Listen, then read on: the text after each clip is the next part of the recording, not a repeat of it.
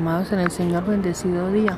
Como es costumbre, tomando la santa palabra de Dios y sus reflexiones y tomando conocimiento basado en la palabra de Dios con las personas lindas que nos escuchan en familia acá con mi esposo. Y deseando de todo corazón que seamos todos bendecidos. Mi despertar, mi atardecer, todo se lo debo a Él. Mi casa, mi familia, mis canciones, todo se lo debo a Él mi vida, mi sustento, mis fuerzas, mi esperanza, todo se lo debo a Él. Gracias, mi Dios. Mi alma te alaba. Te amo con todas las fuerzas.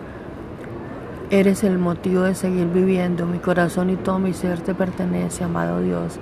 En el nombre de Jesús.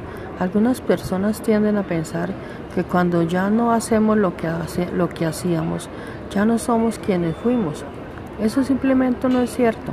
Nuestro valor no está en lo que hacemos, sino en quiénes somos como individuos. El valor está en nuestro carácter, en nuestras experiencias y en si realmente hemos aprendido a amar a Dios y a las personas.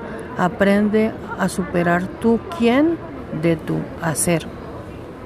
Jesús no murió para que todos pudiéramos tener nuestro propio pequeña marca de religión Murió para que podamos tener una, religión, una relación íntima con Dios a través de Cristo.